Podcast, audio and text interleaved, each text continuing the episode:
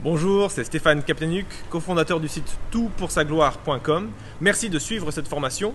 Il s'agit d'une rediffusion, donc certaines annonces ne sont pas d'actualité. Par contre, euh, dans le descriptif, il y a un cadeau pour vous. Euh, téléchargez-le euh, sans attendre, il sera toujours à jour pour aller plus loin avec les notes de l'orateur ou d'autres documents pour mieux suivre la formation. Je vous laisse sans plus attendre suivre la formation. Bonne découverte et à très bientôt.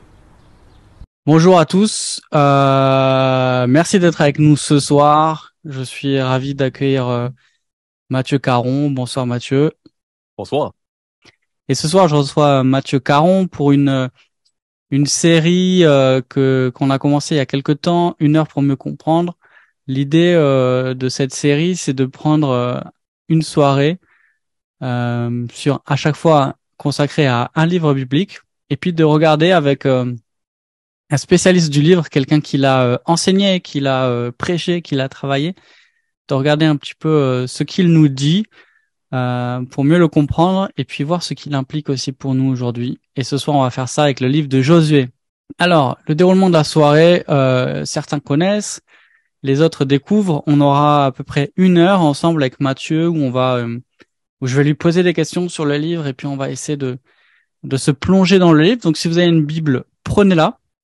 Euh, on va euh, pas forcément euh, lire beaucoup de passages, mais on va en tout cas les pointer, puis on va se dire, on va dire dans quel chapitre on se trouve, etc. Si on, Mathieu donne des références, vous les aurez sous les yeux, c'est plus facile à suivre. Après ce temps-là d'une heure de, de, questions sur le livre, on a, on aura un temps de questions-réponses. Alors Mathieu, je suis content d'arriver enfin à ta présentation. Merci d'avoir patienté ah, jusque là. Euh, alors, tu es conseiller euh, biblique depuis 2009. Euh, Peut-être certains ne sont pas familiers avec cette expression de conseiller biblique. Est-ce que tu peux, en une ou deux phrases, nous expliquer ce que c'est? Oui, alors que la prédication textuelle serait le ministère public des Écritures, le counseling biblique serait le ministère privé un à un des Écritures. Ça serait de de faire des connexions euh, entre la vie d'une personne et la, la, Bible, amener la Bible à une situation euh, particulière, précise, pour encourager, pour aider. Super, merci beaucoup. Donc tu, tu travailles depuis 2009 à la, à la fondation du counseling biblique. Votre but, c'est de restaurer Christ dans le counseling et le counseling biblique dans l'Église. Tu es également pasteur euh, associé à l'Église évangélique baptiste de Shawinigan Sud, donc au Canada. Euh, depuis 2004 euh, et puis tu es marié à, Valérie, tu as trois enfants, Edouard, Olivia et Emma. Alors bienvenue encore, merci d'avoir accepté euh, l'invitation Mathieu. On va attaquer, si tu veux bien. Avec plaisir, avec joie. alors, première question un petit peu globale sur sur la place du livre. Donc Josué dans nos bibles se trouve entre entre le livre du, du Deutéronome et le livre des Juges. Euh, est-ce que tu peux nous expliquer un petit peu quelle est la, fonction du livre dans le canon de l'Ancien Testament? Euh, Puis qu'est-ce qu'on perdrait euh, si jamais ben, on n'avait pas le livre dans notre Bible? Eh bien, avant de parler de canon, j'aimerais vous parler du canon que Jésus avait quand il parlait des Écritures. Quand dans l'Évangile, Jésus dit que les Écritures rendent témoignage de lui et qu'il parle de la loi, des prophètes et des psaumes. Nous, parfois, on, on, va comprendre que dans l'Ancien Testament, il y a des livres historiques, poétiques, etc., parce que c'est comme ça depuis la traduction de Jérôme, bien des siècles après Jésus, la Vulgate. Mais ultimement, euh, Josué, c'était pas un livre historique, c'était un prophète, un des huit livres prophétiques, euh, donc euh, auxquels Jésus fait référence hein, quand il parle de la loi, les prophètes et les écrits ou les, psaumes. Et je crois que Josué euh, a pour thématique de nous parler de la notion de l'héritage. Qui va amener le peuple de Dieu à posséder l'héritage que l'Éternel leur a donné? Euh, hmm. on a Josué qui nous en parle, et un peu plus tard dans l'histoire de la rédemption, on a également, à mon avis, le livre de Jérémie, qui traite de la même question d'héritage. Il y a entre les quatre prophètes antérieurs et les quatre prophètes postérieurs, à mon avis, des, des correspondances euh, plutôt évidentes. Hmm, Est-ce que tu peux juste expliquer pour ceux qui seraient pas familiers, euh, prophète antérieur, prophète Oui. extérieur? Donc, les quatre prophètes antérieurs, euh, on parle de Josué, on parle de Juge, on parle de 1 et 2 Samuel, qui était un seul livre. hein, euh, euh, mais comme ça prend plus de place en grec qu'en hébreu, il a fallu avoir deux rouleaux de parchemin hein, entre les deux testaments quand on s'est mis à traduire en grec. Et on a 1 et 2 rois. Ça, c'est les quatre prophètes antérieurs. Et euh, dans les quatre prophètes postérieurs, on a le livre de Jérémie, le livre d'Ésaïe, le livre d'Ézéchiel et le livre des douze, qui comprennent douze prophètes mineurs, mais attention, pas le livre de Daniel. Il est dans les écrits, lui. Il n'est pas un. Il n'est pas Mm. dans les livres prophétiques, selon Jésus, hein, dans le ca- canon hébraïque. Ah, super, merci beaucoup. Euh, on aime bien euh, souvent commencer aussi avec euh, euh, la question de la, de la structure parce que euh, souvent le la forme dit déjà quelque chose du fond. Euh, Est-ce que toi tu peux dégager une, structure de base du livre de, Josué et puis qu'est-ce que cette structure nous apprend déjà du contenu? Eh bien, euh, il y a euh, définitivement, euh, comme dans la plupart des narratifs historiques de l'ancien l'ancien Moyen-Orient, il y a des une ou des introductions qui vont avoir des correspondances avec la ou les conclusions à la fin. Donc, on a, par exemple, euh, l'importance de garder la loi au chapitre 1 et en 23-24, en conclusion, l'importance de garder la loi. On a le peuple qui sera euh, infidèle, malheureusement, hein, euh, euh, à, la conclusion, mais on a Dieu qui est fidèle à l'introduction. Donc, on a, des correspondances comme ça. Euh, et euh, il y a aussi une structure où on peut voir clairement que dans les chapitres 1 à 5, il y a l'entrée dans le pays promis euh, qui était l'héritage euh, que l'Éternel, leur Dieu, euh, donnait aux enfants d'Israël. Dans les chapitres 6 à 12, il y a le récit des conquêtes.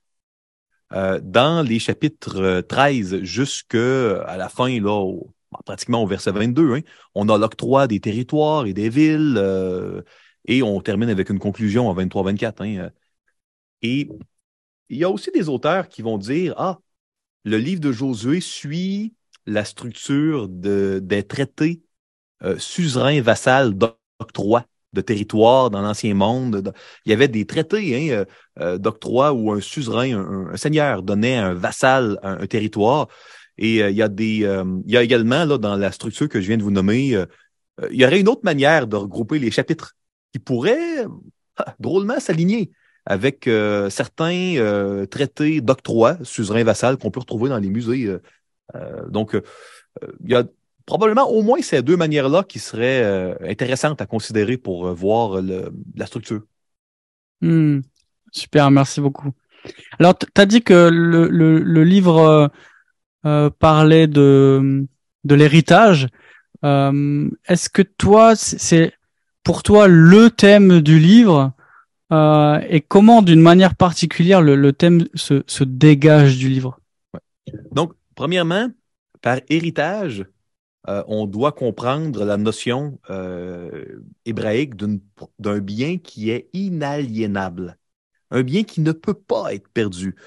Euh, Théoriquement, on pourrait, dans notre culture occidentale, avoir un héritage et le dilapider, un peu comme le fils prodigue. Mais la, notion d'héritage, narala, en, en hébreu ancien, c'est vraiment la notion d'un bien inaliénable. Et on, il y avait plusieurs stipulations dans la loi de Moïse pour euh, que, euh, après un certain temps, on puisse réavoir notre terrain, même si on l'a vendu.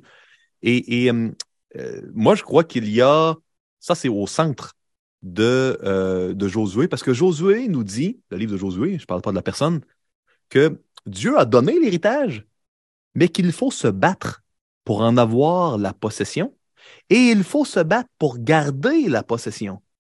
Et on voit euh, durant tout le long du livre que Josué semble être le chef. Il va amener le peuple de Dieu à avoir la possession de cet héritage qui a été donné et à garder.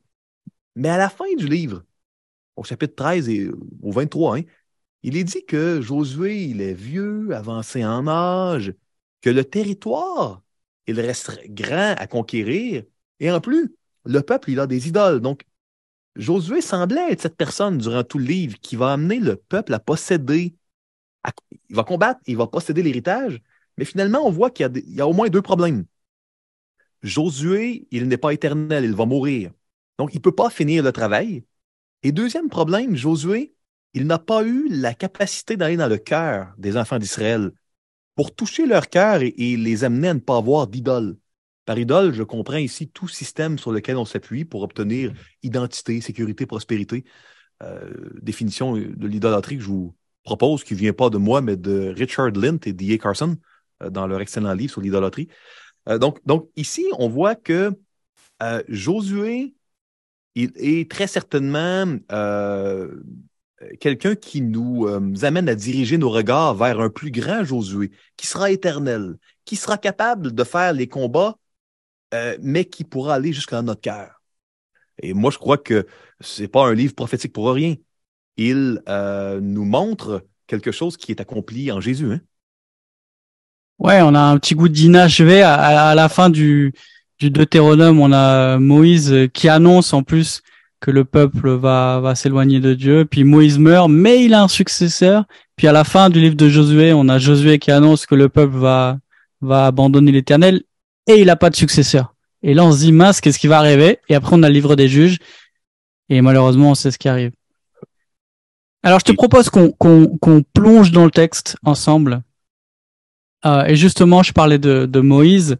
Euh, le, le, le, texte du livre de Josué marque la ressemblance. La, la manière dont Josué est présenté, euh, on retrouve beaucoup d'éléments qu'on retrouvait dans le, dans le récit euh, de, de, de l'Exode et, et, du Deutéronome. Pourquoi euh, marquer cette ressemblance avec euh, avec Moïse euh, Et t'en as un petit peu parlé de, de la de la typologie euh, dans le sens où Josué annonce quelqu'un qui doit venir, celui qui va nous faire rentrer dans le pays. Mais c'est quoi le lien avec Moïse et c'est quoi aussi le lien avec Christ Peut-être pour commencer avec le personnage de Josué? Eh bien, on voit que au début du livre Moïse, de Josué, Moïse meurt. À la fin de Josué, Moïse meurt. Et on pourrait dire un peu la même chose. Euh, euh, on voit au début du livre des juges la mort de Josué, on voit au début du livre des rois la mort de David. Il y a souvent dans les livres prophétiques antérieurs euh, cette notion du médiateur d'alliance qui décède et, on voit vraiment que c'est un problème dans Josué. Au début et à la fin, le médiateur d'alliance meurt. Encore une fois, ça en prend un qui sera éternel. Donc ça, il y a une notion ici qui est intéressante. Maintenant qu'on parle de similarité, il y en a plein. Euh, euh, de la même manière que Moïse, dans, Exode 3, est appelé par Dieu lui-même dans le buisson ardent. Euh, et là, il doit enlever ses sandales parce que le lieu est saint. Dans Josué 5, là, c'est le commandant de l'armée de l'Éternel. Il lui dit d'enlever les sandales. Ce qui, en passant, je fais une parenthèse rapidement, était un signe de subordination dans l'Ancien Monde si on voyait, si vous voyez une poterie ou une gravure de l'ancien monde et vous voyez des gens sans chaussures, ce sont les esclaves. Si le pharaon entrait dans une pièce, même les, les princes d'Égypte enlevaient leurs chaussures. Hein. Euh, c'était très, euh, euh, très vocal pour l'époque. Et on voit aussi que Moïse, il intercède pour le peuple à plusieurs endroits. Hein. Hmm. Exode 16, 17. Qu'est-ce qu'on voit Josué faire? Josué, Josué 7, il intercède pour le peuple. Il amène la parole de Dieu.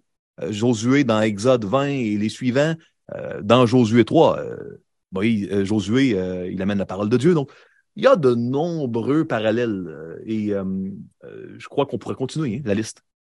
Hmm. Ah, super. Alors, on arrive au, début justement du livre de, de, Josué et puis chapitre 1, on a cet appel de, de Josué par, par l'Éternel. Euh, une exhortation aussi à s'attacher à sa parole, la promesse de que, que l'Éternel sera avec euh, avec euh, Josué, ce rappel de l'importance de s'attacher à la loi. Puis là, en passant, on voit l'importance pour le médiateur de l'alliance et le, le, conducteur du peuple d'être attaché à la loi pour que le peuple ensuite reste attaché à la loi. Ça, c'est une question intéressante aussi pour les ministères dans, dans l'Église, mais on va passer. La question que j'aimerais te, te poser, c'est euh, on a deux chapitres qui nous parlent du passage du Jourdain. Et c'est étonnant le contraste avec d'autres chapitres qui vont très très vite sur ce qui nous semble être le cœur du livre, qui est la conquête du pays. Euh, et, et, on a des voilà, c'est très elliptique. On a l'impression en quelques chapitres, il y a 45 années qui passent. Mais là, on a deux chapitres sur juste le passage du Jourdain. Pourquoi c'est important comme ça? Donc ici, il faut comprendre que dans l'ancienne littérature hébraïque, la manière d'indiquer que quelque chose était euh, euh, une chose importante, c'était d'y dédier beaucoup de textes. C'est pour ça qu'on aura autant dans l'Exode de, de, de, de, textes pour la dixième plaie que pour toutes les autres, ou qu'on a dans le dixième Toléda de la Genèse euh, pratiquement un tiers de la Genèse. donc, quand quelque chose d'important, on y attribue beaucoup de textes. Et ça, c'est un défi. Parce que pour nous, on voudrait en savoir plus sur Josué et les, conquêtes, peut-être euh, euh, à première vue. Et là, on arrive avec deux chapitres où euh, il y a 21 mentions, carrément dans Josué 2 et 3, dans Josué 3 et 4, excusez-moi, du passage Jourdain et Josué 2, c'est les, espions arabes. Donc 3 et 4. Et on peut se demander pourquoi, pourquoi c'est si important pour le lecteur original d'avoir autant de, de, de 21 mentions? C'est incroyable. Et je crois qu'il y a plusieurs raisons pour cela. Premièrement, je crois que c'était une manière pour Dieu de confirmer euh, au peuple que Josué, il est le Moïse. Il euh, a libéré le peuple au départ hein, en, ouvrant la mer Rouge en deux. Euh, et comme Moïse, il va ouvrir le Jourdain. Je crois qu'il y a aussi un aspect que l'on peut voir à bien des endroits dans l'histoire de la rédemption. À chaque nouvelle création ou nouvelle étape dans l'histoire de, de la création, il y a souvent des eaux qui s'ouvrent et qui se referment. Euh, on a ça au déluge. On a ça à la mer Rouge dans Exode 19 euh, et 14 euh, et 15, excusez-moi. On a cela dans Josué 3 et 4. On l'aura avec Élie également et Élisée dans le livre des rois. Donc, on a, et le baptême, évidemment. donc, on a souvent dans les nouvelles étapes de l'histoire de la rédemption les eaux, les eaux qui s'ouvrent et se, se ferment. Et je crois qu'il y a vraiment un nouveau chapitre ici dans l'histoire de la rédemption. Et peut-être un dernier élément, là, on va voir d'une manière criante dans tous les livres prophétiques antérieurs, sans exception, il y aura un combat souvent entre l'Éternel et les dieux du pays. Un peu comme dans hmm. l'Exode, hein, qui n'est pas un livre prophétique où on a les dieux de l'Égypte avec les displays et Yahweh. Et euh, il faut comprendre que à l'époque de la moisson, il y avait une crue du Jourdain et les eaux débordaient. Et Baal, il était le dieu de la pluie, le dieu des tempêtes. Euh, donc, pour euh, l'Éternel, de faire assécher le Jourdain pour que le peuple arrive dans le territoire de Baal, à la période où Baal manifeste sa puissance par la crue d'un Jourdain qui déborde.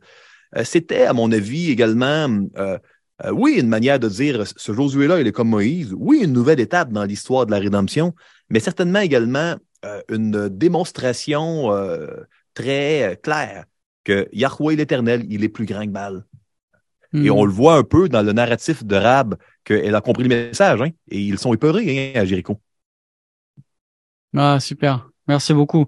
Après le passage du, du Jourdain, euh, on a le chapitre 5 où euh, il y a plusieurs éléments qui sont, euh, on dirait, très symboliques. il y a la circoncision du peuple. et puis on a la, la Pâque qui euh, coïncide avec euh, l'arrêt de la manne pour euh, le peuple. Est-ce que tu peux nous, nous détailler pourquoi la, la circoncision est... Encore une fois, pourquoi il y a ces éléments qui sont liés à, à la vie du peuple et puis aussi qu'il y a cette fête de la Pâque qui est célébrée à ce moment-là? On pourrait imaginer qu'elle soit célébrée euh, pour couronner euh, ou qu'il y ait une fête qui couronne la conquête, mais là, elle, la fête intervient avant la conquête? Ça, c'est une très bonne question et je crois, comme conseiller biblique, qu'elle est très pratique et utile pour nous. Parce que c'est intéressant pour nous, les chrétiens, euh, qui luttons tous et toutes contre le péché, de savoir, ah, quelle préparation le peuple a-t-il fait avant le début des combats? Et il y a trois choses qu'on peut lire dans Josué 5. Un, Dieu euh, leur demande de se circoncire et euh, rappelez-vous dans la Genèse, après le viol de Dinah, euh, euh, on, a deux des fils de Jacob qui, par la ruse, vont dire au peuple de se circoncire parce que, évidemment, quand un adulte est circoncis dans le désert à cette époque, hein, c'est il y a certainement quelques journées de, de, grande faiblesse et voire d'infection, de maladie. donc, de se circoncire avant d'aller attaquer, une, ville de géants, euh, c'était à la fois de réaffirmer l'alliance, hein, le signe de l'alliance d'Abraham, la circoncision, mais c'était aussi un test de foi. Hein. Euh, moi, j'imagine les soldats de Josué qui connaissent la, Genèse et puis qui disent on va, on va vraiment se rendre malade, faire un, acte d'obéissance qui, va nous rendre malade avant d'aller attaquer cette ville de géants que nos pères ont eu trop peur. Donc, il y avait un test de foi. Et parfois, avant d'attaquer des combats contre le péché, on a des tests de foi à faire dans notre vie qui font mal. euh, hmm. Parfois littéralement. Hein? Et euh, euh, la Pâque était évidemment de se rappeler. C'était une fête qu'on célébrait vraiment les reins saints, les sandales aux pieds, le bâton à la main. Euh, on mangeait l'agneau pascal et on célébrait l'ange exterminateur qui avait passé par-dessus nous. On a échappé de la destruction et on le célèbre avec une atmosphère de vitesse temporaire. On est en voyage, on est pressé, on mange des pains qui n'ont pas eu le temps de lever. Hein. C'est peut-être l'équivalent de manger quelque chose cuit au four micro-ondes pour nous. On, est pressé. cette, idée temporaire. Et euh, euh, je crois que les gens devaient réaffirmer leur alliance. Ils devaient être circoncis, Dieu l'avait demandé. Deux, ils devaient euh, se rappeler de la délivrance. Avant d'attaquer nos péchés, on doit se rappeler qu'on méritait l'enfer sans Jésus-Christ. Et troisièmement, euh, il y a cette fameuse rencontre à la fin du chapitre 5 entre euh, le commandant de l'armée de l'Éternel et Josué. Et moi, je crois pour plusieurs raisons qui seraient peut-être longues à mentionner ici qu'il s'agit de Jésus. et voyez-vous, il demande d'ôter les sandales. Hein, Josué, il dit, es-tu des, de notre, côté ou des ennemis? Si vous tournez dans Josué 5, 13 à 15, je crois. Euh, puis là, il répond même pas. Hein. Euh, le commandant, il dit euh, un peu comme s'il disait Tu poses pas la bonne question. C'est pas savoir si je suis de ton bord ou pas, c'est plus toi es-tu de mon côté? c'est plus ça. Hmm. Et, et, là, ça commence comme pour Moïse par soumets-toi, reconnais ma, ma, supériorité. Parce que c'est pas toi, Josué, qui va amener le peuple. Ultimement, c'est moi. C'est moi qui hmm. va gagner les combats. Et, et ça, euh, euh je crois que ce sont les trois choses à faire dans nos combats. On a à se rappeler qu'on mérite l'enfer. On a à également euh, être capable de faire des pas de foi qui parfois sont contre-intuitifs. Et on a à aller humblement au pied du Seigneur et à se rappeler avec soumission qu'il est le roi et que nous, on, doit obéir. Ah, super. Est-ce que tu, est-ce que tu, tu dirais, est-ce que tu serais d'accord euh, si je dis que euh, il y a peut-être aussi cette notion euh, finalement, on se rend compte quand on lit le livre de Josué que c'est pas c'est c'est pas euh, tant une une conquête du peuple, mais c'est c'est Dieu qui combat. Euh, et on le voit de manière symbolique très très fort plusieurs fois. Est-ce que tu dirais que c'est aussi cette Pâque ce rappel que à la sortie d'Égypte, c'est c'est Dieu qui a combattu pour le peuple et que c'est le rappel que dans le combat qui s'annonce, Dieu aussi combattra pour le peuple? Tout à fait. Euh, et euh, dans les Écritures, que ce soit dans, Exode, dans Josué, dans Juge également, euh, dans le livre de Samuel, on voit toujours ce principe que Dieu nous appelle à aller au combat avec lui. les vassaux dans l'Ancien Monde devaient aller dans les guerres, mener la guerre avec les ennemis de leur Seigneur. Donc, on doit aller à la guerre avec le Seigneur, mais en même temps, c'est toujours lui qui nous devance et qui va nous donner la victoire. Mais il nous demande quand même de se lever.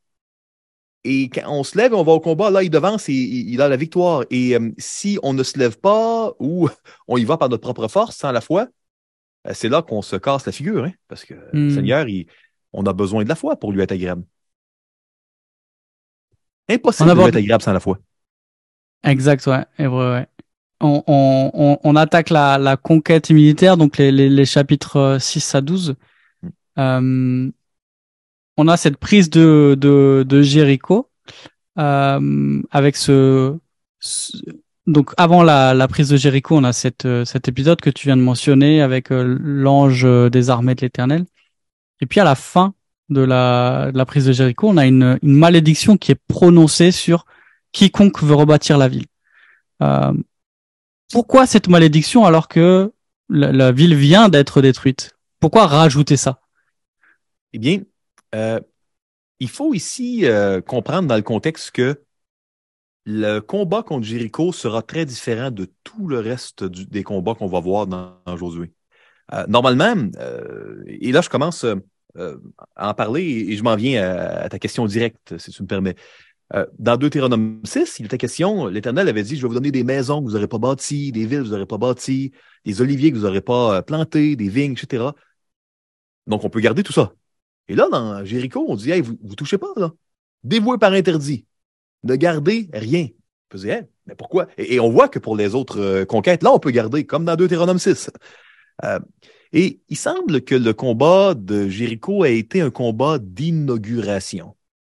Euh, et de la même manière que Dieu a créé le, le monde en six jours et que le septième, il s'est reposé, il va demander en silence de faire le tour de la ville les six premières journées. Et la septième, euh, là, c'est pas la création, c'est une décréation qui va avoir lieu.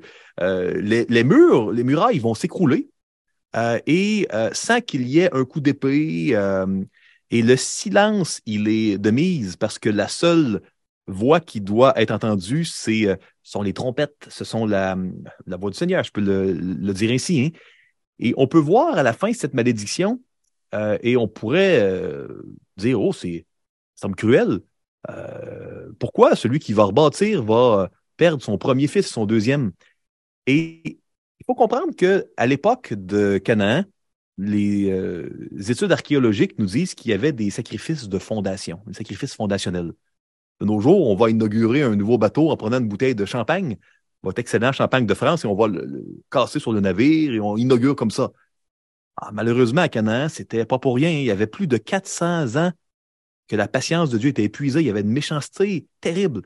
On, on abusait des enfants, on traitait des femmes, les femmes pire que des animaux, c'était terrible. Et on inaugurait une ville en sacrifiant son premier-né quand on posait les, les, fondements et les portes, le deuxième. Donc, quand Josué dit cela, faut pas. Et quand on lit un roi 16 et qu'on voit Yel de Bethel qui va faire ça, hein, il ne faut pas penser que, comme euh, par euh, d'une manière mystérieuse, ses enfants sont morts parce que euh, il a bâti la ville.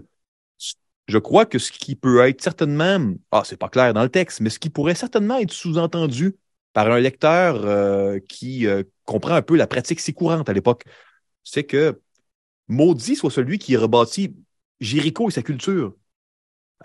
Jéricho représentait pour les gens de l'époque une culture terrible. Et ce que Josué dit, c'est celui qui va vouloir rebâtir cette ville et sa culture, euh, il va imploser, il va subir les conséquences de ses actions. Et euh, si, en mangeant le fruit défendu, c'était la mort dans le jardin d'Éden, eh bien, de rebâtir une culture qui sacrifie des enfants, ben, tu vas perdre tes enfants. Et, je crois que dans un roi 16, quand on voit Yel de Bethel qui rebâtit Jéricho, on a le signal du narrateur que, OK, le royaume du Nord est devenu cananéen. Euh, hmm. Donc, euh, je crois que c'est ça qu'il faut comprendre. Hmm. On, on, a un contraste aussi euh, euh, avec la prise de, de Jericho qui est un, un, succès. On a la prise d'Aï qui est euh, un échec. Est-ce que tu veux nous rappeler en deux mots la, le, le, contraste entre entre les deux? Il y en a un qui semble être un prototype de la victoire, genre si vous voulez avoir la victoire dans la conquête, faites comme à Jericho, et l'autre, si vous voulez avoir la, la défaite et disparaître, euh, faites comme euh, comme Aïe. Et il y a presque même euh, le, le, le sort de Dakan qui est comparable au sort de Jericho. Donc là, il y a, il y a une construction. Pourquoi pourquoi ce contraste là que tu peux réexpliquer en deux minutes et, et pourquoi c'est important pour la suite euh, à partir de à partir de là? Il y a une séquence dans le livre de Josué. On voit le péché, on voit la repentance et on voit la victoire. Et quand il n'y a pas de repentance, après le péché, il y a des, il défaites. Et euh, ce qui se passe à Jéricho, c'est au lieu de faire avec obéissance euh, le combat de l'Éternel par la foi, on a désobéi à l'Éternel et on pense que on qu'on va bénéficier sans la foi, euh, sans la foi qui obéit des bénéfices du combat de Dieu. Euh, il y a Akan euh, de la tribu de Judas hein, euh, qui va cacher des objets interdits sous sa tente, de l'argent et de l'or, utilisé souvent pour des idoles à cette époque-là, et un manteau de Chinéar. Chinéar qui est l'endroit où il y avait eu la tour de Babel. Hein. C'est pas pour rien que le narrateur le mentionne. Hein. et, là, il cache tout ça sous sa tente. La famille voit tout ça, c'est clair, c'est communautaire à l'époque. Personne ne dit rien et il pense qu'on peut que Dieu est peut-être comme un, génie et on lui demande ce qu'on veut et il va nous donner ce qu'on veut. Et, euh, et, ça, c'est pas la foi qui sauve. Hein? euh, pas qu'on peut pas trébucher, hein, mais il euh, faut comprendre que la foi, c'est de s'appuyer sur le Seigneur. et on voit que dans cet épisode-là, quand on ne s'appuie pas sur le Seigneur, non seulement lui, il va devoir mourir. Mais en plus, on voit un élément intéressant qu'on voit souvent dans la Bible. On voit que le péché d'un individu a des effets collectifs sur son entourage. Et que ça, c'est un gros problème. Donc, c'est très intéressant. On va voir qu'il il devra y avoir un membre de la tribu de Judas euh, et sa famille qui va mourir afin que le peuple, collectivement, puisse avoir la victoire à nouveau. Et nous, on est euh, bénis d'avoir euh, le lion de Judas qui est mort à la croix pour nous. sinon, on aurait à mourir, nous aussi. Hmm. Mais, mais, bon, le Seigneur l'a fait et, et, nous avec lui. Donc, la manière de mener les combats quand il y a péché, c'est en se repentant. Et après la repentance, ils peuvent avoir la victoire sur Aïe. Je vais, je rebondis un petit peu parce que tu, tu parles de, tu parles de d'effets communautaires euh, du péché. Euh, mais on a d'autres récits euh, dans, dans la Bible. Euh, enfin, on, a d'autres paroles de Dieu. Il dit qu'il punira pas le fils pour son père, etc. Comment on peut comprendre ces deux euh, mises ensemble? Je crois qu'il y a une distinction entre une punition et des effets. Vous savez, euh, si euh, euh, moi, j'ai une grippe et que mon épouse ou mon fils ou ma fille attrape la grippe, c'est pas que je les ai punis, mais ils ont subi l'effet d'avoir Mathieu qui avait la grippe à proximité. Et je crois vraiment que de la même manière que par le péché d'un seul homme, le péché s'est répandu à toute l'humanité. Euh, je crois également que par le deuxième Adam, le dernier, euh, la, la vie a pu être étendue à tous ceux qui, par la foi, naissent de nouveau. Hmm. Excellent. Alors, on, avance un petit peu. On est au chapitre 9. On a euh, les Gabaonites qui qui se font passer pour des étrangers qui viennent de loin et, euh, ils disent bah nous on vient de loin euh, pour pas qu'on croit qu'ils sont du pays qui subissent le, même sort. Euh, et puis on a euh, Josué qui épargne les les, les Gabaonites, mais qui finit par les maudire et les réduire en esclavage. Euh, comment on peut expliquer ça euh, s'il les épargne Pourquoi pourquoi il y a ça derrière? Eh bien, je veux souligner une chose d'entrée de jeu il y a un commandement, ben, le Kérem, dévoué par interdit, qui est là pour la guerre sainte que l'Éternel déclare. Ils doivent tout détruire. Hommes, femmes, enfants, animaux. Euh, on doit tout détruire ce qui a touché à la culture pourrie de euh, Canaan. Euh, on doit enrayer un peu comme on doit amputer un membre qui a le cancer pour sauver l'organisme. et, et c'est intéressant parce qu'on voit deux exceptions très criantes dans le Josué. On voit Rahab, euh, qu'on n'a pas beaucoup euh, nommé, et on voit les Gabaonites. Et j'aimerais, moi, vous mentionner quelles sont les deux seules exceptions de la destruction. Une prostituée, et le narrateur, il le répète, hein, la prostituée, et la prostituée. Ah, il le répète tout le temps. Hein. Moi, je me dis toujours quand je lis pauvre Rahab, mais, bon, le narrateur veut mettre euh, en, relief, ça, c'est l'exception numéro un, une prostituée qui a décidé de mettre sa foi en l'Éternel. Deuxième exception, des hypocrites, des menteurs qui mentent sur leur identité et qui euh, entrent dans l'alliance euh, par le mensonge. Eh bien, ça, c'est l'exception numéro deux. Euh, donc, on peut avoir un lourd passé comme Rahab et rentrer dans l'alliance avec toutes sortes de péchés et d'angle mort. Mais si on met notre foi dans l'éternel, on peut épargner, être épargné et échapper à la destruction. Et ça, c'est le premier point que je veux faire.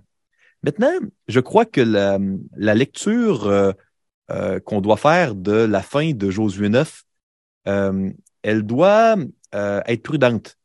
Parce que quand Dieu, il admet quelqu'un dans son alliance, il n'y a pas de... il ne les punira pas pour être entré dans l'alliance.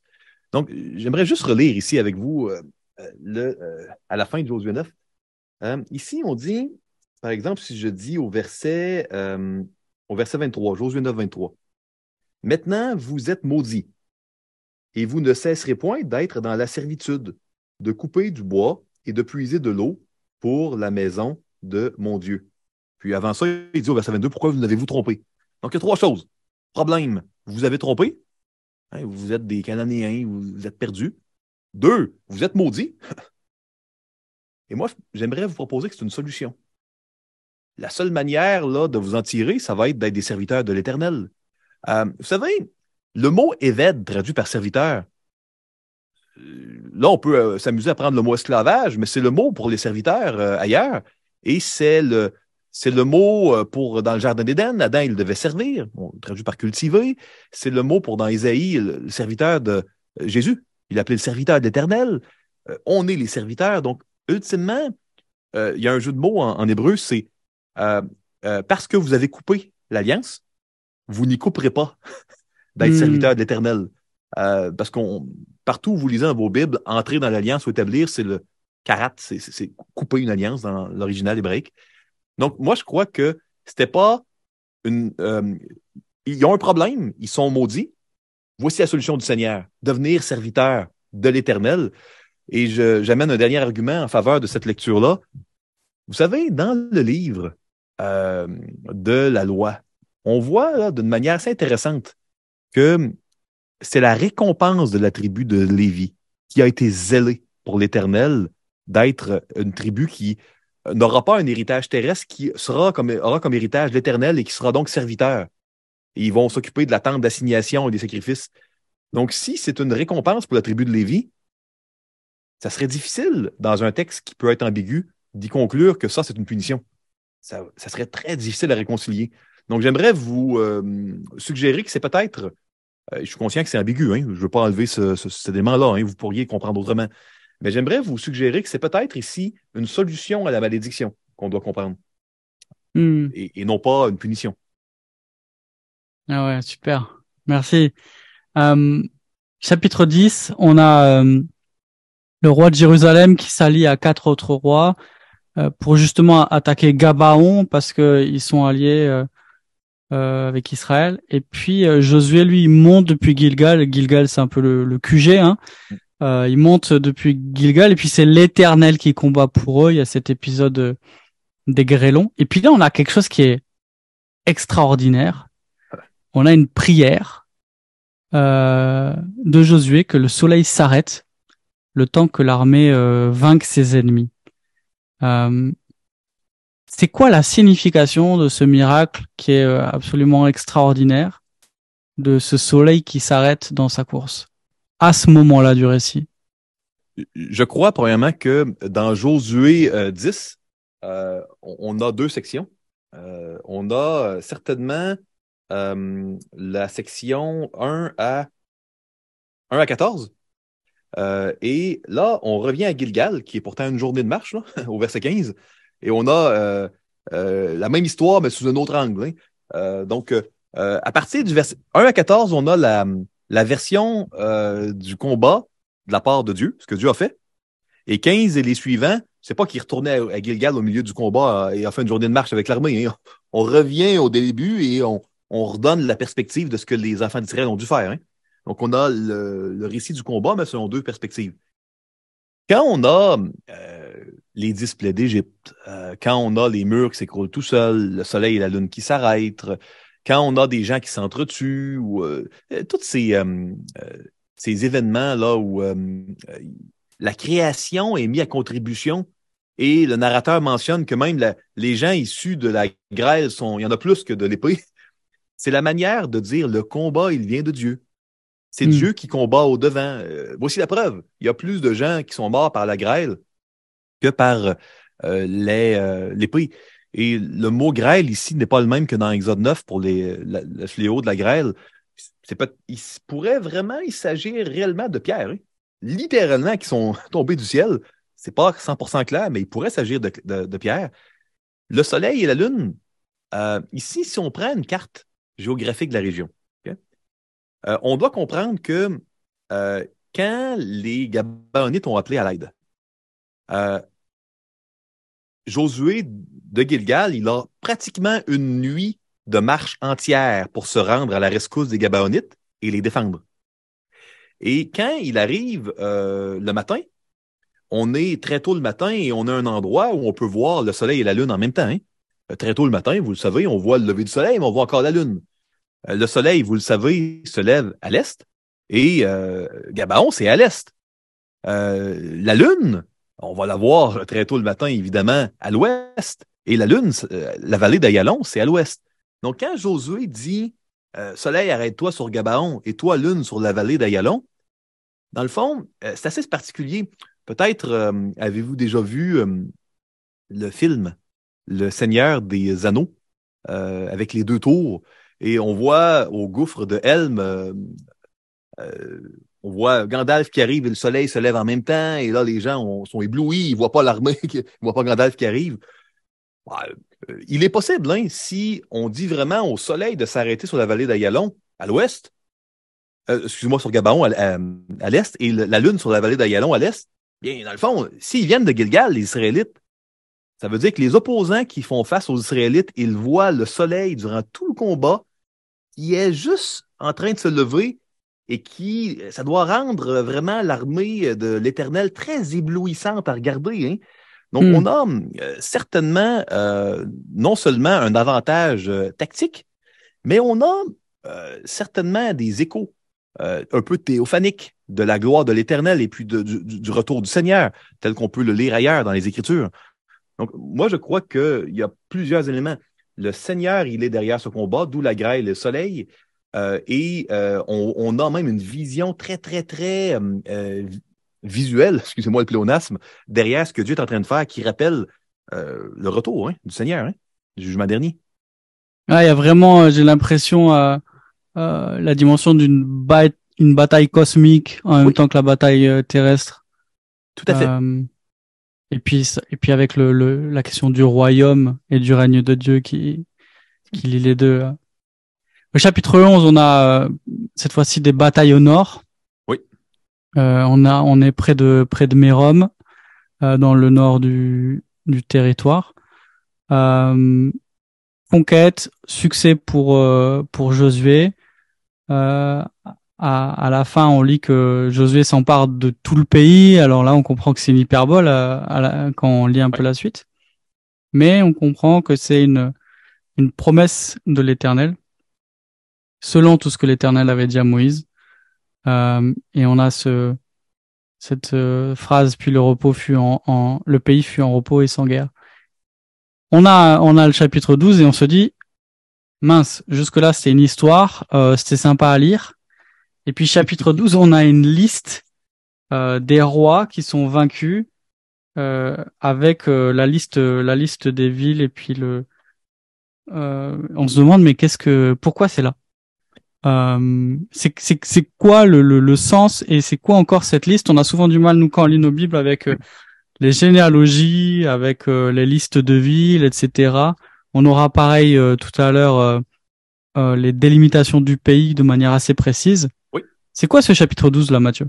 Bon, il faut comprendre que on lit une littérature qui provient de plus de 3000 ans dans le passé. donc, on doit toujours se mettre dans la peau des destinataires originales, qu'est-ce qu'ils devaient comprendre? Et euh, il y a des styles littéraires qu'on a en français de nos jours, mais qui n'existaient pas avant, et vice-versa. Et euh, c'était euh, quelque chose qui était connu hein, dans quand un roi voulait mentionner ses exploits à la guerre, il y avait un sommaire hein, à la fin des. On, a des exemples dans les musées de stèles où on a la liste des non vaincus. Et donc, Josué chapitre 12 est écrit sous la forme euh, littéraire, euh, vraiment là d'un sommaire euh, de conquête de la part d'un roi. Donc, avant d'aller vers l'octroi, qui commence chapitre 13, on a vraiment la preuve qu'il y a bel et bien eu une victoire. Le commandant de l'armée de l'Éternel, l'Éternel, il a vraiment eu la victoire, c'est mentionné, c'est stipulé dans une forme que les lecteurs originaux pouvaient comprendre, pouvaient apprécier, et que nous, bon, il faut, euh, faut peut-être lire un peu euh, pour comprendre qu'est-ce qui se passe là. Euh, donc, comment nous, on peut appliquer si on est rendu à Josué 12 dans notre culte personnel et on dit, ouf, il y a une liste de noms, qu'est-ce que je sais de cela? On pourrait certainement dire, le Seigneur, il a bel et bien vaincu l'ennemi à la croix et cette vie éternelle, cet héritage qui ne peut ni se corrompre ni se flétrir, qui est caché en Christ, qui nous est donné par la foi. personne ne peut nous le, vol- nous- nous le voler. Il ne nous est pas donné d'une manière illégale. euh, ça n'a pas été une usurpation qui nous l'a donné. C'est vraiment par une conquête légitime. Donc, on Hmm. doit comprendre Josué 12, conquête complète et légitime. Hmm. Ah, super, merci beaucoup. Euh, c'est un peu plus clair. Euh, On va finir cette partie-là avant d'attaquer le, le- le partage du territoire, les, les chapitres 13 à 22, avec peut-être la question que tout le monde se pose quand on lit le, le livre de Josué. Quand on est un, un lecteur moderne, euh, on est choqué. Euh, et si nous on l'est pas, c'est peut-être aussi parce qu'on est euh, habitué euh, à cette histoire. Mais quand on lit le récit pour la première fois ou qu'on en parle avec des gens qui sont pas familiers, euh, on lit c'est des massacres. Dieu euh, commandite Euh, le massacre. on a l'impression d'innocents. On, parlerait de victimes civiles aujourd'hui dans une guerre. Et on comprend pas comment cela non seulement peut plaire à Dieu, mais soit demandé par Dieu. On a l'impression que Dieu est l'auteur, sinon le commanditaire d'un génocide. Comment nous on peut comprendre, comment nous on peut l'expliquer aussi à, à ceux qui ceux qui lisent Josué pour la première fois? Ça, je crois que c'est probablement une des questions les plus importantes que euh, un lecteur occidental moderne peut euh, se poser en lisant Josué. Je suis très content que tu la poses, euh, franchement, parce que c'est, euh, c'est, je dirais, la question numéro un Hmm. qu'on pourrait se poser de, no- notre époque. J'ai parlé un peu de l'amputation d'un membre euh, pour sauver la vie euh, dans le cas d'un cancer. Permets-moi de proposer ici un exemple un peu euh, caricatural, voire un peu farfelu. Bon, tu as mentionné que j'allais à une conférence avec mon ami Osé jeudi, une conférence sur l'anxiété à Lyon. Assumons que, fictif hein, ici, Osé et moi, on, on va, euh, on est assis un côté de l'autre dans l'avion pour traverser l'Atlantique et on, se dirige vers Lyon. Et là, on voit un type un peu louche, euh, assis euh, près de, en première classe, hein, près de la cabine du pilotage. Bon, on dit rien. Et durant le temps que le copilote est au WC, on voit que le pilote, il met sur le pilote automatique, il se dépêche de sortir. Il y avait des nausées, peut-être, euh, il était malade. Ben, bon, de nos jours, hein, les avions, il des, il y a du pilotage automatique. Et là, le type louche, il se dépêche de courir et il s'enferme dans la cabine du pilotage. Et là, euh, on entend à l'intercom Je vais faire écraser l'avion. Et là, ça bouge. Il y a des cris. Définitivement, on voit le, euh, les pilotes et le copilote qui se dépêchent d'arriver à l'avant. Si jamais, moi, euh, je disais à mon ami Osé, en voyant le pilote taper dans la porte, si je disais à Osé, tu as vu euh, euh, le pilote? Ah, il, il est pas poli. Crier ici après lui. Et puis si euh, on voit, le pilote prendre une hache, donne des coups de hache pour défaire la porte, je, disais à Osé, Osé, faudrait l'arrêter, ce pilote. Donner des coups de hache. Ah, franchement, des, gens comme ce pilote devraient être en prison. Et, là, s'il réussit à ouvrir et il met des menottes, il faut qu'il arrache le terroriste du cockpit. Euh, et euh, peut-être qu'il doit l'assommer pour le maîtriser. Euh, et si là, j'ai- j'étais scandalisé, puis je disais Osé, franchement, c'est de la violence qui est inacceptable. Cette personne-là a une valeur. Pourquoi le pilote ose frapper vraiment le, le terroriste? C'est c'est farfelu. Mais vous êtes d'accord avec moi que je crois que vous seriez tous et toutes d'accord ici pour dire que ah, j'aurais tort de dire cela à mon ami Osé. Dans le fond, le pilote et le copilote, c'est rien euh, de défoncer la porte à hache et de, de- retirer. On sauve des centaines de personnes dans l'avion. L'enjeu justifie euh, des cris et une violence qui serait complètement injustifiée en, en- situation euh, différente. Et moi, j'aimerais vous dire ce qui suit. Si la parole de Dieu nous enseigne, et je crois que c'est le cas, que les dix d'Égypte et que les guerres saintes qu'on voit dans Josué, mais qu'on voit également à la fin du livre des juges et qu'on voit dans Samuel, et etc. Si vraiment ce n'est qu'un pâle avant-goût d'une réalité en enfer qui est bien pire. Et si nous, euh, on est en train d'être choqués de l'avant-goût, à quel point l'enfer doit-il être euh, une réalité euh, indescriptible, euh, terrible, euh, terrifiante, qui mérite d'être considérée avec beaucoup, beaucoup d'attention. Donc, en résumé, ce que je veux dire ici, je suis un peu long, mais c'est important, c'est, je crois, une difficulté importante dans Josué. je crois que Dieu, il comprend et connaît parfaitement les conséquences du péché cette infection qu'est le péché qui est en train de tout détruire, qui l'a amené à faire un déluge. Et, euh, il poursuit avec amour sa créature pour en sauver le plus grand nombre. Je crois vraiment que euh, cette réalité du péché et de la gravité du péché et de la destruction finale qui s'en vient un jour, elle n'est que faiblement illustrée par les displays d'Égypte, le déluge et la, guerre sainte de Josué. Donc, moi, je crois que quand on lit cela et qu'on est euh, est euh, vraiment offensé, on doit se rappeler, OK, je suis offensé, je comprends, je suis un lecteur euh, moderne occidental, mais ça veut dire que si vraiment Dieu est juste et qu'il y a une perspective qui justifie cela, ça veut dire que, wow, je dois prendre l'Évangile peut-être bien plus au sérieux que je le pensais et je dois prendre les effets du péché bien plus au sérieux que je les prenais. Si vraiment Dieu est juste et que c'est justifié, c'est ce que le texte dit, hein? Et si ce n'est qu'un pâle avant-goût de l'enfer, à quel point c'est terrible ce qui s'en vient et à quel point le salut est grand. Donc, c'est un peu ça que je répondrais. Hmm. On arrive au partage du, territoire, euh, chapitre 13 à, 22. Euh, et là, comme j'ai dit tout à l'heure, on a des, descriptions assez détaillées, assez précises des limites de chaque territoire. Euh, et nous, on se dit, purée, on dirait un, un cadastre, euh, on dirait. Quand on, va chez le notaire, on a l'impression d'être devant le registre du notaire et puis les notaires sont connus pour euh, parler un langage qu'on comprend pas. Au Québec aussi. Euh, ok, c'est un principe universel. Pourquoi, pourquoi encore une fois un tel détail dans dans cette description là Bien, vous vous rappelez, j'ai mentionné Josué est articulé dans une structure de traité d'octroi, suzerain vassal. Donc, quelqu'un qui euh, lisait à l'époque comprenait, OK, l'Éternel donne, et là, donc, on a euh, l'entrée, on a les combats principaux, il y en a eu d'autres, ça a duré... Euh, si on se base sur la chronologie, il y a entre Josué 11 et Josué 14, il y a peut-être eu 5 à 7 ans de combats. Hein, donc, et, là, on, on a l'octroi, et l'octroi, il est important. c'est l'héritage qui est donné, c'est le cœur du livre. Souvenez-vous, plus on a de texte sur quelque chose, plus c'est important. Donc, si il y a plus de texte sur l'octroi que sur les combats, on regrette un peu, on dit, ah, moi, je veux avoir les histoires que, qui sont pas là. Mhm. Enlevez-moi cinq chapitres de territoire et de cadastre et donnez-moi euh, des combats de plus. Mais non, non, le Seigneur voulait dire, non, voici, je donne l'héritage. Il y a eu des combats, j'en ai dit assez, euh, et tout le monde va avoir leur héritage.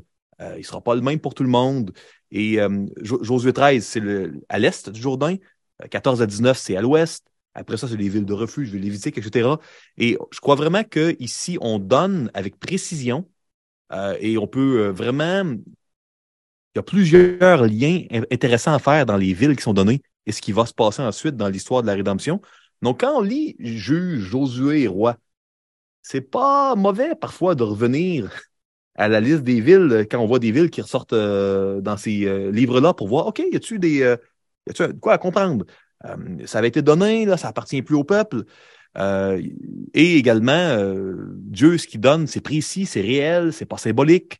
en lisant tous ces chapitres de 13 jusqu'à la fin de Josué, à la conclusion, s'il y a une chose qu'on comprend, c'est on n'est pas dans un poème, on n'est pas dans du symbolique.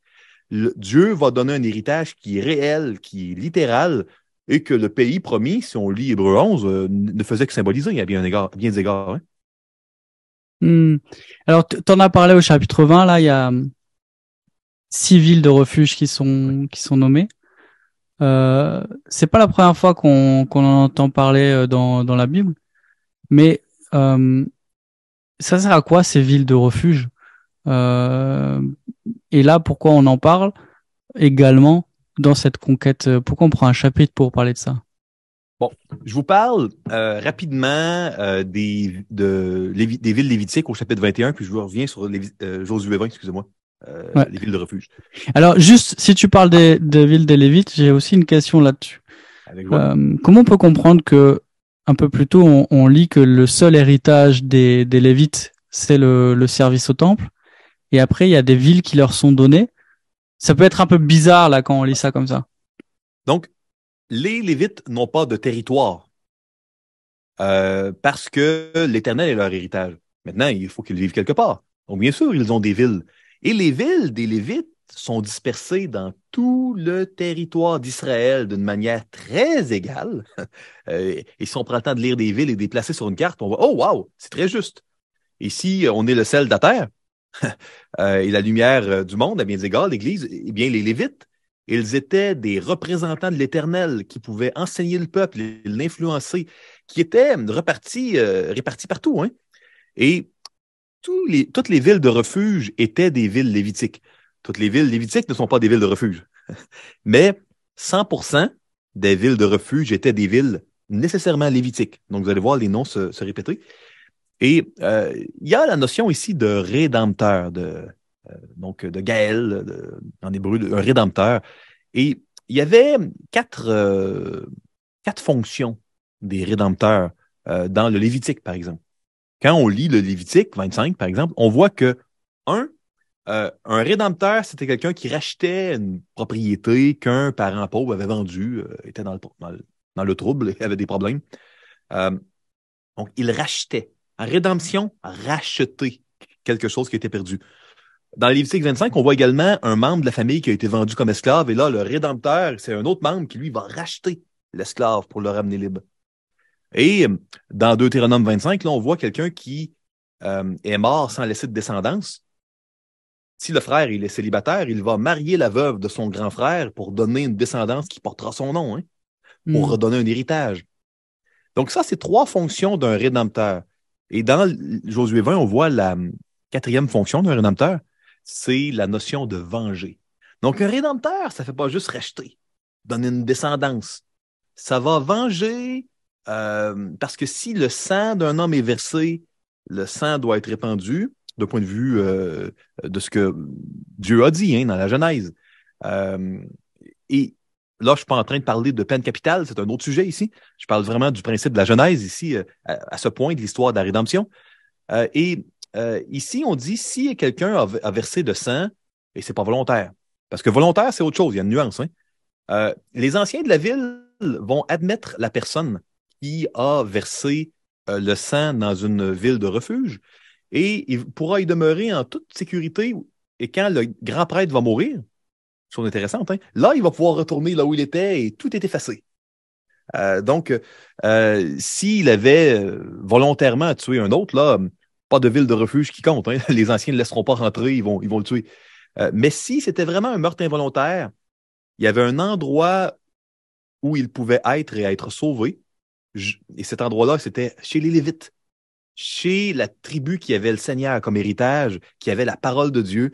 C'était là qu'on pouvait être sauvé de la destruction, un peu comme dans l'arche. On est sauvé dans l'arche de, Noé, du, du déluge, de, de la destruction.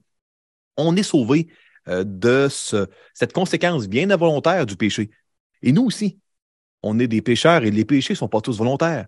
Lisez euh, Lévitique euh, et vous allez voir qu'il y a des sacrifices pour des péchés volontaires et involontaires. On le voit dans Romains aussi.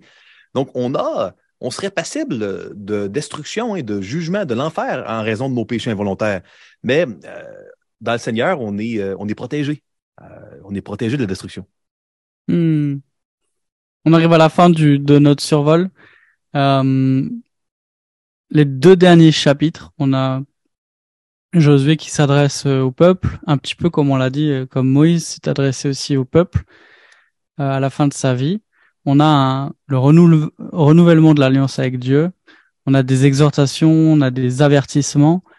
Quelles sont les, leçons principales de ces deux derniers chapitres du livre? Bon, j'aimerais vous proposer que Josué 23 soit la conclusion et que Josué 24, c'est euh, un renouvellement de l'alliance. Hmm. Je vais commencer par parler de 23. On a dans le chapitre 23, comme dans la plupart des livres hébraïques, euh, bah, une conclusion qui est symétrique euh, avec l'introduction ou les introductions. Donc, j'en ai parlé un peu tantôt. Donc, on aura, on avait de garder la, la loi, hein, le livre de la loi, dans l'introduction.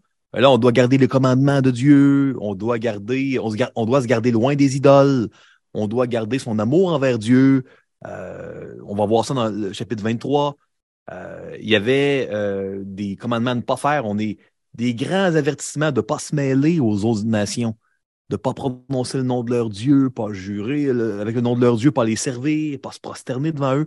Donc, en deux mots, on pourrait dire, tu restes attaché à Dieu et tu ne t'attaches pas à tout ce qui pourrait t'influencer loin de Dieu. Et, moi, je trouve ça intéressant parce que souvent, j'ai entendu des gens comme conseillers bibliques qui ne font pas la distinction entre aimer le prochain et être attaché à un prochain. Hmm. Euh, puis, euh, les gens vont dire, ah ben, on doit aimer son prochain. Pourquoi donc Paul, il dit dans Corinthiens 15 de pas de prendre garde que les mauvaises compagnies corrompent les bonnes mœurs, etc.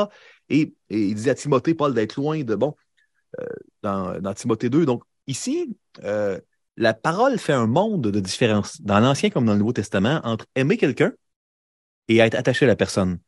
Aimer, c'est vouloir voir la valeur de quelqu'un et prendre, agir comme tel. Être attaché, c'est être collé cœur à cœur, dans une position où on se laisse influencer par quelqu'un. On doit être très prudent. On doit aimer notre prochain, mais pas euh, être attaché à des gens qui n'aiment pas le Seigneur, parce que ça, ça va on lise Josué ou Juge ou même un roi, chapitre 11, hein, euh, euh, vous allez voir la déchéance de Salomon. Il a attaché son cœur à des femmes étrangères. Donc, on, doit être très, très prudent de ne pas attacher notre cœur. Et ça, c'est valide pour nous aujourd'hui. Donc, ça, c'est Josué 23. C'est la conclusion qui est euh, le rebond hein, de Josué 1. OK. Merci beaucoup.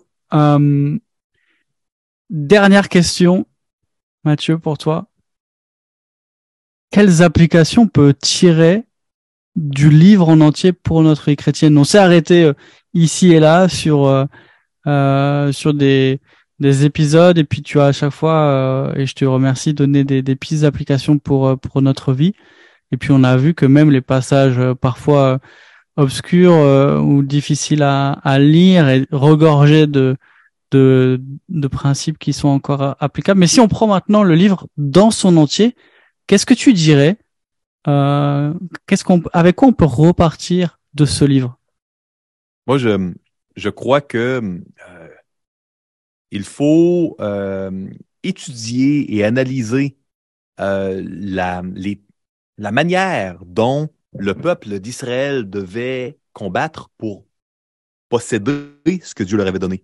Parce que nous, on est entre le déjà et le pas encore. Donc, d'un côté, euh, Dieu, euh, hein, en Jésus, il a accompli tout ça. Et on est assis avec lui dans les lieux célestes. Euh, d'un autre, on doit combattre de la même manière que les enfants d'Israël pour garder la possession d'un héritage qui nous a été donné, hein, pleinement et complètement en Jésus. Donc, comment allons-nous combattre pour garder la possession hein, de notre héritage?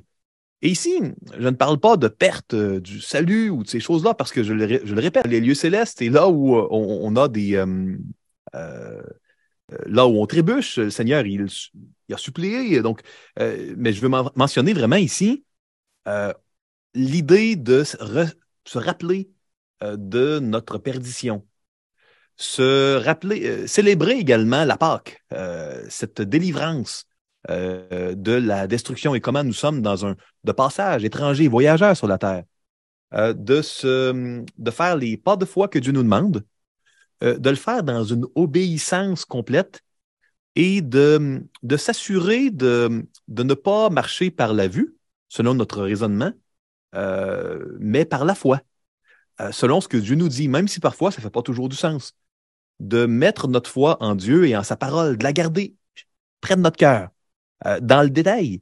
Euh, on parle de, ne pas s'en détourner ni à droite ni à gauche. Donc, ça ne veut pas dire de prendre ce qu'on veut et euh, de, laisser ce qu'on ne veut pas. Donc, il y a ici un message de consécration complète, mais d'un Dieu qui complètement va donner une victoire complète en devançant. On voit que cette bataille-là, c'est Dieu qui l'amène, mais en même temps, il y a de la sueur et du sang que les enfants d'Israël doivent donner. écoutez, la marche de nuit pour aller sauver les Gabaonites, c'est même pas eux c'est pour respecter leur alliance euh, envers des, anciens hypocrites. Euh, et la bataille la plus spectaculaire du livre, elle est même pas envers le peuple d'Israël, c'est envers les Gabaonites. Donc, moi, si, si vous êtes découragé de vous-même, euh, au moment où vous écoutez ce, message, vous dites, moi, j'ai un passé lourd comme Rab, ou encore, euh, si c'est après votre conversion qui vous décourage, vous dites, moi, je suis comme un gabaonite. Euh, obéissance, soumission, repentance, et tous les espoirs sont permis.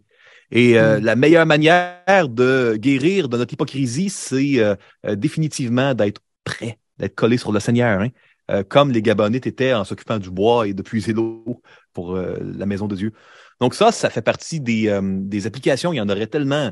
Je nomme rapidement. Hein. vous savez, on a dans Josué 22, parce qu'on a arrêté aux villes Lévitique à 21.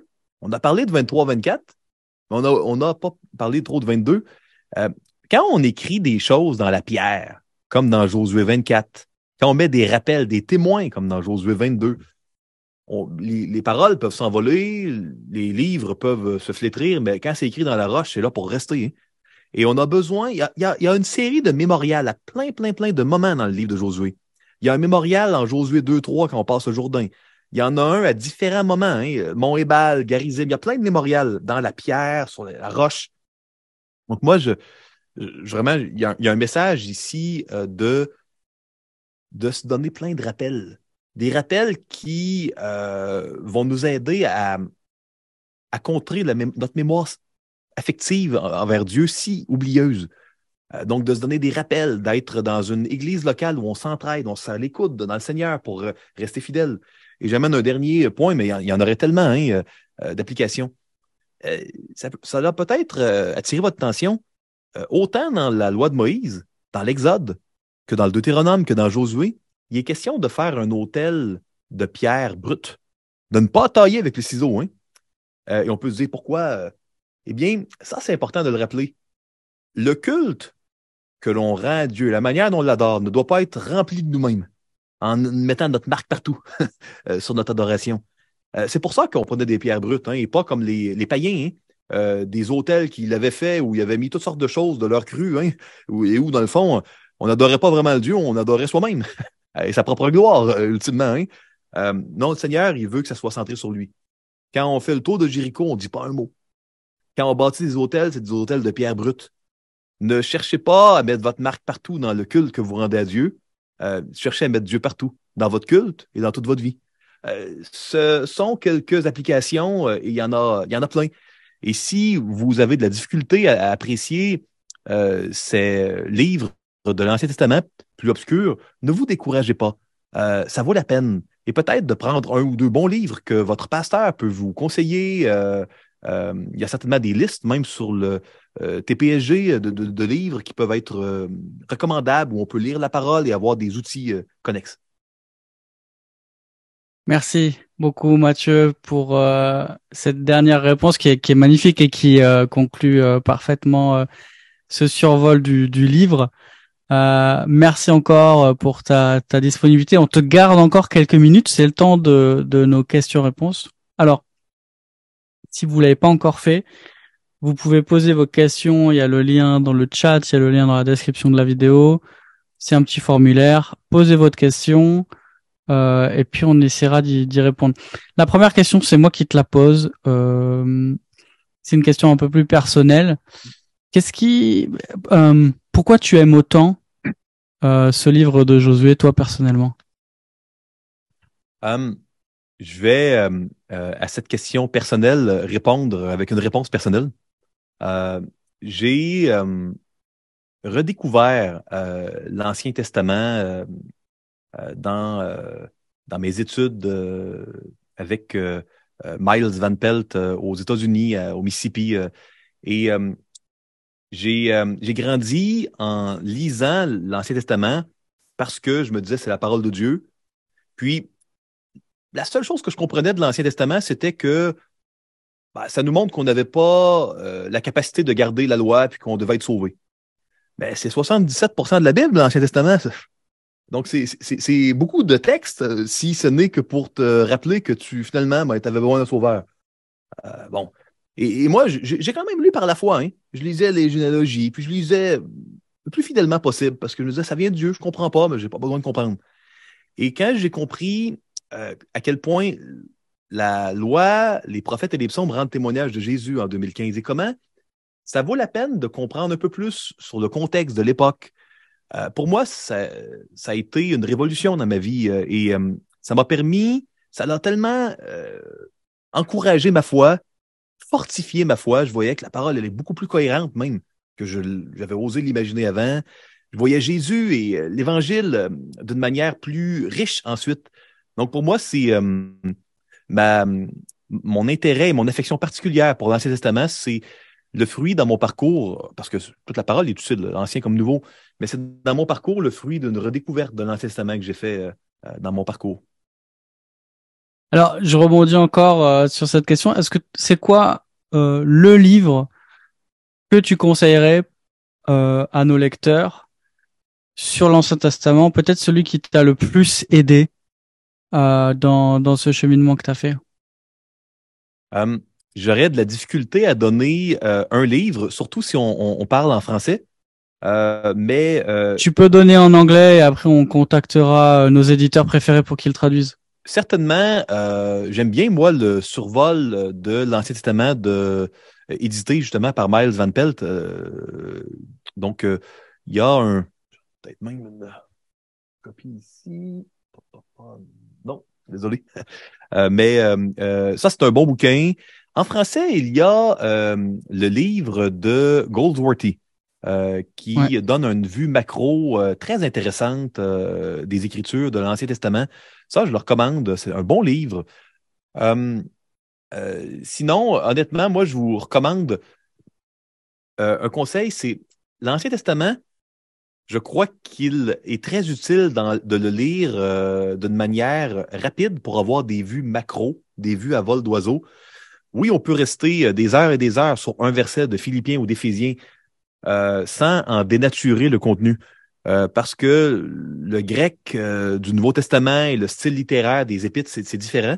Mais si vous passez des heures sur un ou deux versets dans des narratifs qui doivent être vus, à mon avis, à vol d'oiseau avant d'être étudiés, pour avoir une vue importante, une vue à vol d'oiseau. donc, si jamais vous avez, vous n'êtes pas des lecteurs, mais vous avez des applications de la Bible audio, vous savez, euh, lire le livre de Josué, c'est pas si long, hein? Ça prendra pas. Euh, j'ai l'impression, je soupçonne que, honnêtement, euh, en trois heures, vous avez probablement écouté là, à vitesse normale tout le livre de Josué.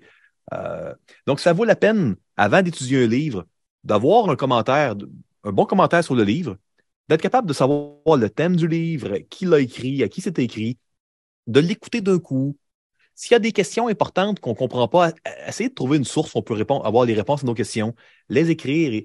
Et, quand on se met à comprendre les écrits de l'Ancien Testament, ça devient euh, addictif. Ça devient vraiment, euh, on veut en savoir toujours plus après. Hmm. Merci. Est-ce que le livre dont tu parlais, c'était euh, A Biblical Theological Introduction to the Old Testament Oui, ça? Oui, tout, à fait. Un très bon livre, hein, je le recommande. Excellent, merci.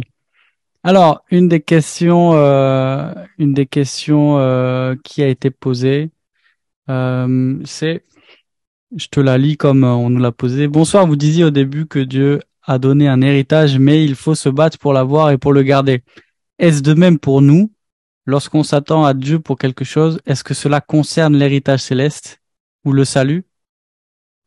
Donc, voici. Dieu a donné au passé quelque chose aux enfants d'Israël. Euh, si vous lisez vraiment là, au début de Josué 6, on voit que Dieu il a donné au passé. Mais on doit se battre pour posséder ce que Dieu a donné. Un peu comme si vous avez hérité d'une maison euh, de quelqu'un dans votre famille et là, quelqu'un a, il a squatté la maison et vous devez euh, appeler la police pour en faire sortir. Hein. C'est un peu ce qu'on voit. Hein. Et je crois que c'est pas au niveau du salut hein, ici qu'on doit comprendre cela. Je crois que l'application ultime de Josué, elle est en Jésus. Donc nous, d'un certain point de vue, la, bataille, elle est faite. Jésus l'a amené à, à notre place et ce qu'on va, vous savez, ce qu'il a commencé en nous, il va le finir. Mais de l'autre côté, il y a toutes sortes de commandements dans les Écritures de poursuivre notre sanctification sans laquelle nul ne verra le Seigneur, euh, de travailler à notre salut avec crainte et tremblement, d'affermir notre vocation, etc. Donc, tous ces impératifs en grec, ils sont là aussi parce que le Seigneur, il euh, veut nous amener d'ici à ce que l'on soit avec lui au ciel, il nous prépare. Il nous a, je vais prendre une analogie, il a libéré les enfants d'Israël d'Égypte, mais il les a amenés dans un désert. parce que leur cœur n'était pas encore libre. Euh, Hmm. Et nous, euh, on, est, on est complètement libérés, mais durant notre vie terrestre, Dieu, il nous, euh, il nous utilise bien sûr, mais il nous prépare pour qu'on soit enfin prêt à être appelé à la maison céleste. Et euh, ça implique un combat de notre part. Et c'est Dieu qui va toujours nous donner la victoire, il va nous devancer, mais on est récipiendaire vraiment dans le processus que Dieu dirige. Et il y a un aspect mystérieux à tout ça. On est récipiendaire vraiment de la bénédiction par la foi, au moyen de la foi. Mais il y a un mystère là-dedans. hein. Ouais, c'est et puis euh, on va on va en parler euh, notre prochain webinaire sur la sanctification avec euh, Raphaël. Donc euh, on Wow. va aborder ça euh, plus en détail. Une autre question, c'était euh, tu l'as abordé tout à l'heure en, en passant en tout cas. Euh, je crois que c'était une de tes parenthèses que tu euh, que tu euh, disais que le, le, le chef des armées euh, de l'Éternel était une Christophanie. Je, le- je le crois, moi. Euh, Oui. Est-ce que, est-ce que tu peux développer un petit peu? Et est-ce que tu peux nous dire aussi peut-être qu'est-ce qui te fait penser à ça? Et ensuite quel, euh, euh, pourquoi c'est important dans le récit? Écoutez, euh, voici quelques-unes des raisons. Il y en a, il y en a bon nombre. hein. Premièrement, à chaque fois qu'on voit un ange avec l'épée dressée, l'épée nue, c'est hors du fourreau, donc dressée, euh, comme dans Josué 5, 13 à 15, euh, 100% du temps dans le reste des Écritures, ça se trouve à être l'Éternel. On va voir, par exemple, dans le narratif de Balaam, euh, l'ange d'Éternel avec l'épée nue euh, dressée. On va le voir dans 2 Samuel à la fin, quand on a l'ange de l'Éternel à l'époque de la peste, bon, châtiment pour David d'avoir dénombré le peuple. Donc, et si jamais votre interprétation de l'Apocalypse vous amène à penser que le cavalier sur un cheval blanc, c'est le Seigneur, eh bien là, vous avez, il faut même inclure dans le Nouveau Testament si vous voulez. Euh, mais définitivement dans l'Ancien, quelle que soit votre interprétation de l'Apocalypse, on a, on a, ça. Donc ça, c'est un élément. Deuxième élément. Josué, il est un pécheur, comme vous et moi. Mais le narrateur ne présente pas ses péchés, pas parce qu'il veut les cacher. Parce que dans la littérature hébraïque ancienne, un bon historien est sélectif et présente uniquement les détails qui contribuent à mieux communiquer son message. C'est la manière d'écrire dans l'Ancien Monde. Donc, le narrateur, nous présente un Josué qui a un dossier sans tâche, comme euh, rarement on le voit dans les Écritures. Et là, ça serait le seul péché de Josué du livre, le fait qu'il adore l'ange. Euh, lisez Apocalypse et vous verrez que quand Jean arrive pour adorer euh, un ange, là, on lui dit non, hein, fais pas ça, seulement Dieu. Moi, je suis seulement un serviteur. Et là, Josué, il adore. Et il ne se fait pas reprocher. Donc, il y a un dossier sans tâche, donc ça semble être une deuxième raison. Troisième raison, euh, là, c'est un peu la critique textuelle, mais quand on regarde les péricopes de Josué 5 et 6, euh, euh, il y a beaucoup euh, d'évidence, je crois, qui peut nous amener à penser que le, le dialogue de Josué 5, 13 à 15, il se continue au début du chapitre 6. Et au début du chapitre 6, c'est l'Éternel euh, qui continue à parler à Josué, c'est clairement dit. Euh, euh, Il y a, euh, écoute, quelques autres euh, éléments euh, qu'on pourrait amener.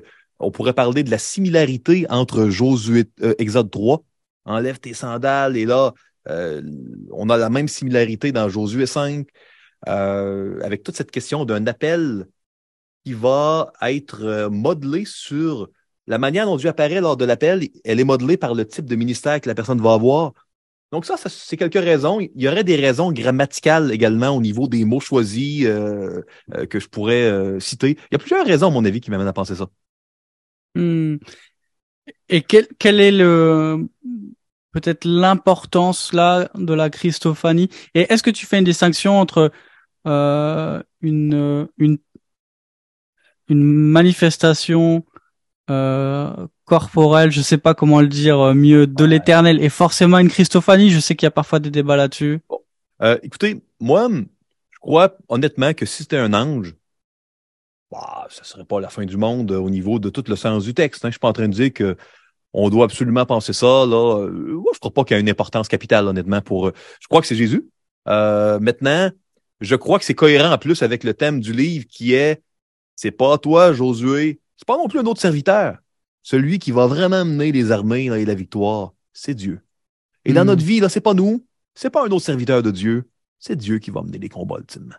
Donc, pour moi, je vois une belle cohérence, mais quelqu'un qui dirait non, c'est un ange et il faut juste pas le prendre au pied de la lettre par rapport à, euh, à l'application personnelle, bah, il n'y a pas de problème. Hein? Hmm. Dernière question, euh, à part si on en reçoit, euh, on en reçoit d'autres. Il y en a que j'ai pas posé parce qu'on a répondu au fil du survol. Mais il y a une question qui demande y a-t-il une correspondance entre les territoires d'Israël d'aujourd'hui et les territoires conquis sous Josué? Comment comprendre la différence Et peut-être, moi, j'irai un peu plus loin avec, euh, je complète la question. Euh, est-ce qu'on pourrait faire un parallèle entre euh, la conquête du pays et la question du territoire à l'époque de Josué, avec cette promesse "Je serai avec toi", qui est une promesse qui intervient souvent dans les contextes de guerre et de conquête, et euh, le mandat missionnaire que Jésus donne en Matthieu 28, avec cette promesse aussi, je serai avec vous tous les jours jusqu'à la fin du monde, avec encore la, la, le mandat qui est entouré par la, la, promesse de la puissance, la promesse de la présence. Voilà. Est-ce que ce serait un bon lien euh, à faire au niveau euh, au niveau typologique? À quel endroit dans Josué 24 y a-t-il la réitération de l'alliance? Ça se passe à quelle ville, frère? Alors, je vais prendre. Ça va me permettre d'illustrer euh, l'importance des noms de villes, hein, parfois. Ouais. Euh... Est-ce que tu te souviens du... Si, euh, je, je veux pas, euh, pas trop te faire chercher. C'est à Sichem. Ah, yes. Et, c'est intéressant parce que là, il y a une réitération de l'alliance euh, à la mode du Deutéronome, hein, tel que l'Éternel l'avait ordonné. Les alliances suzerain vassal étaient réitérées. Et moi, je trouve ça intéressant que, à quel endroit dans Genèse 12, euh, Dieu a-t-il dit à Abraham qu'il allait donner le pays promis? Ben, c'est à Sichem. Hmm. Et euh, à quel endroit Roboam a-t-il perdu? Ah, neuf tribus au moins, hein, le pays promis, c'est à Sichem. Euh, donc, euh, à quel endroit y a-t-il euh, eu dans le livre des juges, hein, l'anti-juge au centre du livre, Abimelech, qui usurpait le rôle de l'Éternel? Et là, le, mont Garizim et Ebal qu'on a parlé dans Josué, avec le rappel des bénédictions et malédictions, Yotam, le fils de Gédéon, monte sur le mont. Tout ça se passe à Sichem. Donc, il y a vraiment un, un, fil conducteur au niveau du territoire qui se produit à Sichem. Le territoire que Dieu promis à Abraham en Genèse 12, qui a été acquis à différents moments. C'est à Sichem également que Jacob avait acheté euh, un lieu de sépulture. Donc, comprenez vraiment que le territoire de, des enfants d'Israël, il a bougé à plus, il a bougé constamment dans l'histoire de la rédemption. Et on apprend que, dans le livre des l'Épître aux Hébreux, que c'était littéral, mais qu'il y avait une portée symbolique euh, ultime derrière tout ça. Oui, Dieu a réellement donné euh, le territoire aux enfants d'Abraham, mais euh, il y avait un, accomplissement beaucoup plus grand qui comporte un héritage qui est en Jésus, nous dit les Écritures, qui ne peut ni se corrompre, ni se flétrir. Cet héritage-là, il ne peut pas être volé. Il n'y a pas personne. C'est un endroit où les voleurs ne percent ni ne dérobent. Hmm. Et, donc, je crois vraiment à un accomplissement ultérieur qui est en Jésus.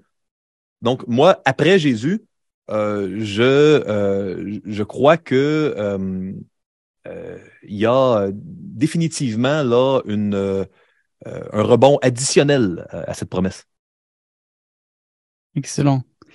Merci beaucoup. je crois qu'on va on va s'arrêter là. Merci encore Mathieu. tu nous as vraiment Dieu nous a édifié par toi. Merci pour euh, ces explications qui nous ont euh, euh, donné non seulement une idée un peu plus claire du livre, mais aussi envie, en tout cas c'est mon cas, de nous replonger dans la parole, dans l'Ancien Testament. merci aussi pour les liens que tu as fait. Tu nous as aidé à y voir, à y voir plus clair, et puis de voir aussi comment l'Ancien Testament c'est pas c'est pas juste quelque chose de bizarre dont on sait pas quoi faire, mais c'est encore la parole de Dieu qui est vivante et qui est aussi utile pour nous aujourd'hui. Alors, euh, je te remercie. C'était une joie et un privilège hein, euh, d'être ici, donc merci pour l'invitation. Merci beaucoup d'avoir regardé cette vidéo. Abonne-toi à notre chaîne YouTube pour ne manquer aucune des prochaines vidéos. Et like et partage cette vidéo pour nous aider à remplir notre mission. Notre mission, c'est d'équiper les chrétiens à voir comme Dieu voit pour vivre comme Dieu veut. Merci et à très bientôt sur toutpoursagloire.com.